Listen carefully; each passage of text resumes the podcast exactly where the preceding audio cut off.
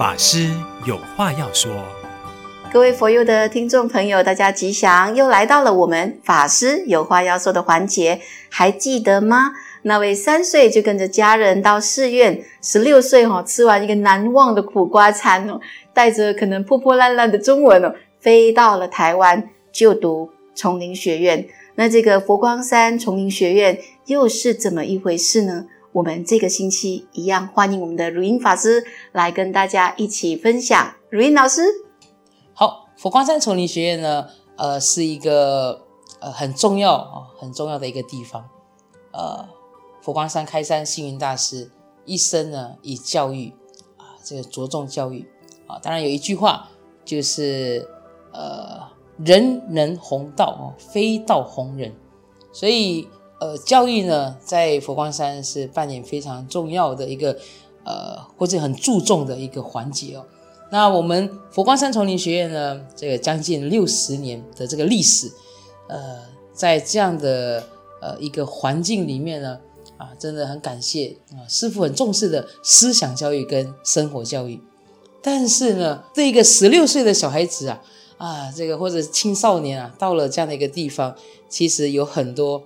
啊，需要呢调整、适应跟突破的啊，印象很深刻的一个就是当时候的丛林学院啊，我们都是四点半要起来，那四点半起来哦，对我来说就等同于印尼的三点半，所以根本是不太可能啊睡得醒啊，所以呢，哦，我记得啊那时候我们是在啊基隆学部啊。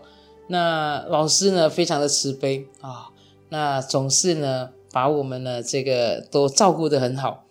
那我们呢也当然、哦，这个呃每个人、哦、都需要有承担一些呃工作，所以我记得啊，我呢当时候有一年啊是负责香灯组的组长。各位，香灯是什么呢？香灯就是做。这个佛陀的侍者啊，所以要负责呢寺庙的打板啊，呃寺庙的这个点烛啊、上香啊等等这些工作。好啦，我是组长，我非常的不好意思的说，一个礼拜啊，我有三天没有起来，所以是老师帮我打板的啊。这个老师打板呢，就打打打打到我的这个寮房门口的时候，我就跳起来。然后就赶快穿着海青就走出去，老师来，我来接。OK 啊，当然这个老师呢，在每一次啊到了早斋之后啊，就会把我叫去办公室。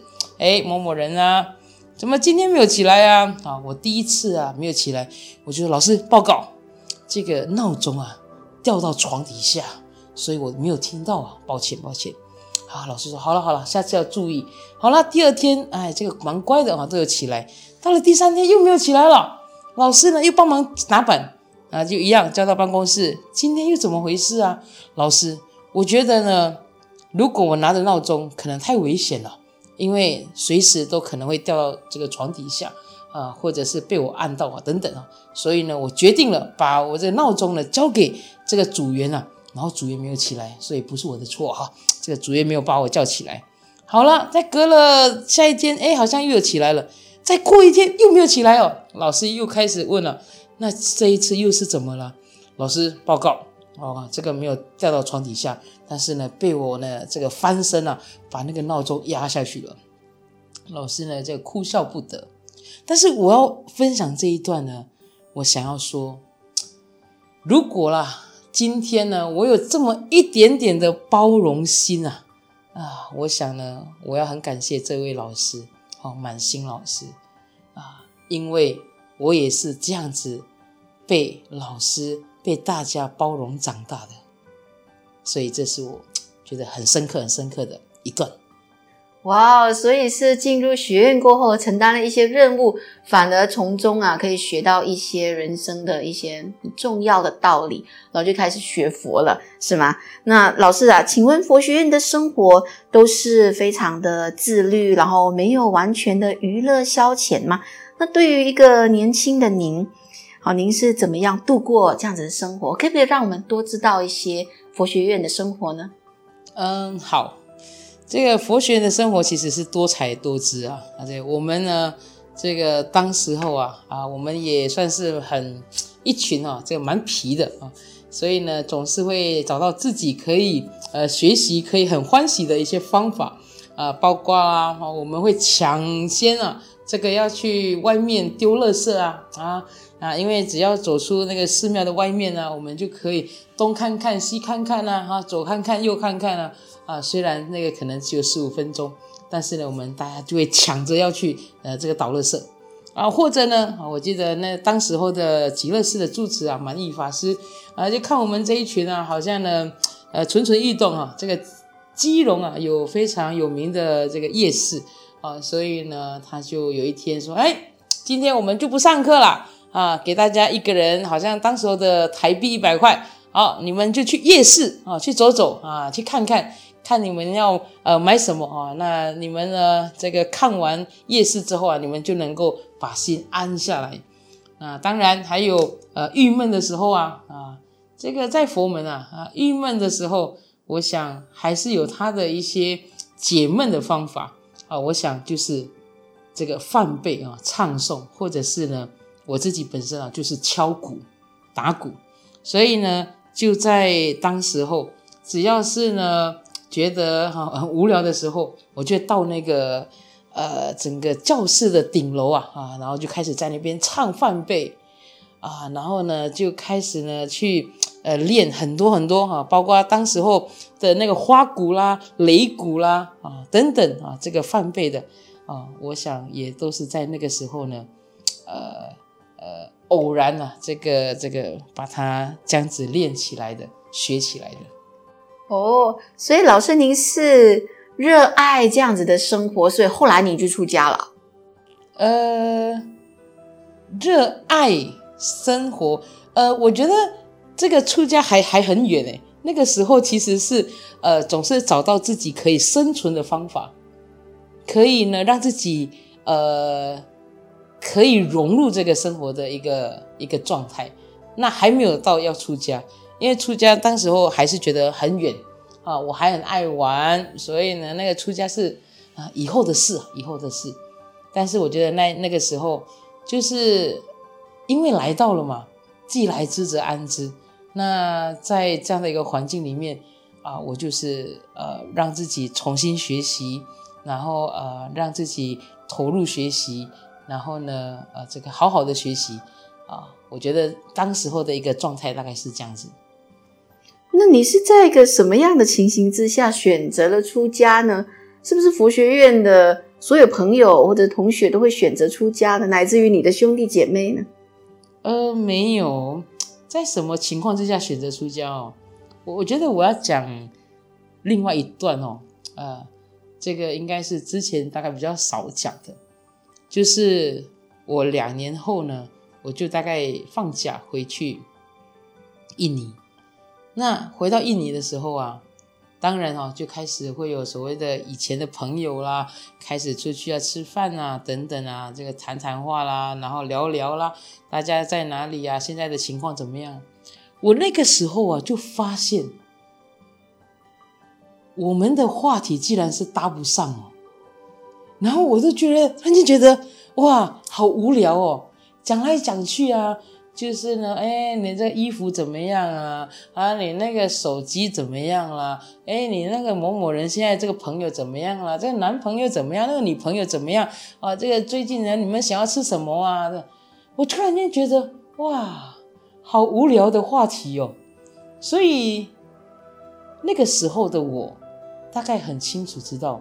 我不会想要这样的一个生活，所以那个时候呢，又再回去这个，因为放假嘛，那回到这个台湾的时候，呃，清楚知道大概自己不会想要这样的生活，但是呢，也还没有决定要走出家的生活。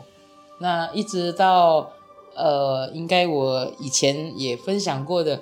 就是有一天我打电话回到印尼啊的这个呃家里，然后是奶奶接电话，然后我还跟奶奶讲了一段，然后我就哎奶奶什么时候来呃这个台湾看我啦等等，然后奶奶也很欢喜，觉得啊这个我好像长大了但是这隔天他就没有醒来了，然后就三天后就就离世了。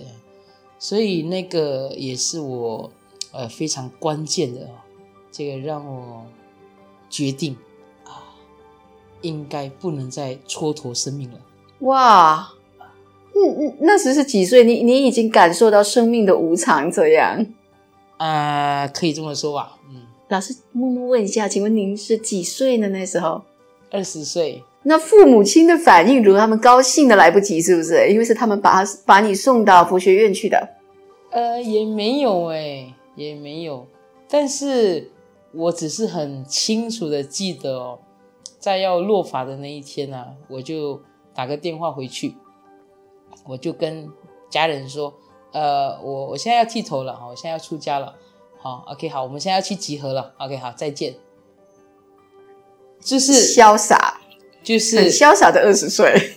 我的意思是，我觉得那个是一个个人的决定，是我自己的选择，所以是一个告知吧，或者是一个通知这样的啊。那当时候我就我就有这样的一个很。很清楚的一个状态哦，就是，呃，不管啊，当当然哦，这个父亲不会反对啦，然后母亲应该，呃，我也没有问他到底是赞成反对啊，啊，我就是只是通知，然后告知，然后，呃，然后说，哎，现在要去彩排了哦，我要去集合了，OK，然后隔天就去落发了。所以，老师，你是善根福德因缘具足，所以出家是一件水到渠成的事情，在二十岁的年龄。这么年轻的您，实在是了不起。那请问，出家过后的生活，跟您的预想是否一样呢？嗯，出家的生活啊，嗯，我觉得出家真的是很很幸福的哦。啊、我一样哦，我应该要回答，我其实没有太多的预想，我只是呃非常的清楚知道，呃。我不要走这个所谓的世间的这一个生活，所以我最后的这个无常，所以让我做了这个所谓的出家的选择。那呃，对我而言哦，啊，我要出家，我也这个跟自己说哦，希望能够有一个呃这个发挥啊啊自己人生的价值意义哦，所以呃出家后，当然。啊，就是让自己呢，呃，更精进的、更深入的、更了解这个所谓的法义，然后更发心的去做一些啊、呃、服务大众，然后呃这个回馈佛教的一些事情吧。所以，如果你说有没有预设哦，呃，大概我常在提醒自己的，就是生命的价值跟人生的意义吧。出家后，他绝对绝对是能够发挥的淋漓尽致。老师，您实在是太适合出家了，甚至跟我们佛光山有这么深厚的因缘。那在崇林学院的时期，我们大家都是看着大师的文章在学习。那如音法师呢，却能够跟大师有直接的接触，甚至在重要的场合都被点名，必须要领唱哦。啊，我们各位听众。这个因缘殊胜啊！我们下一集继续有如音法师。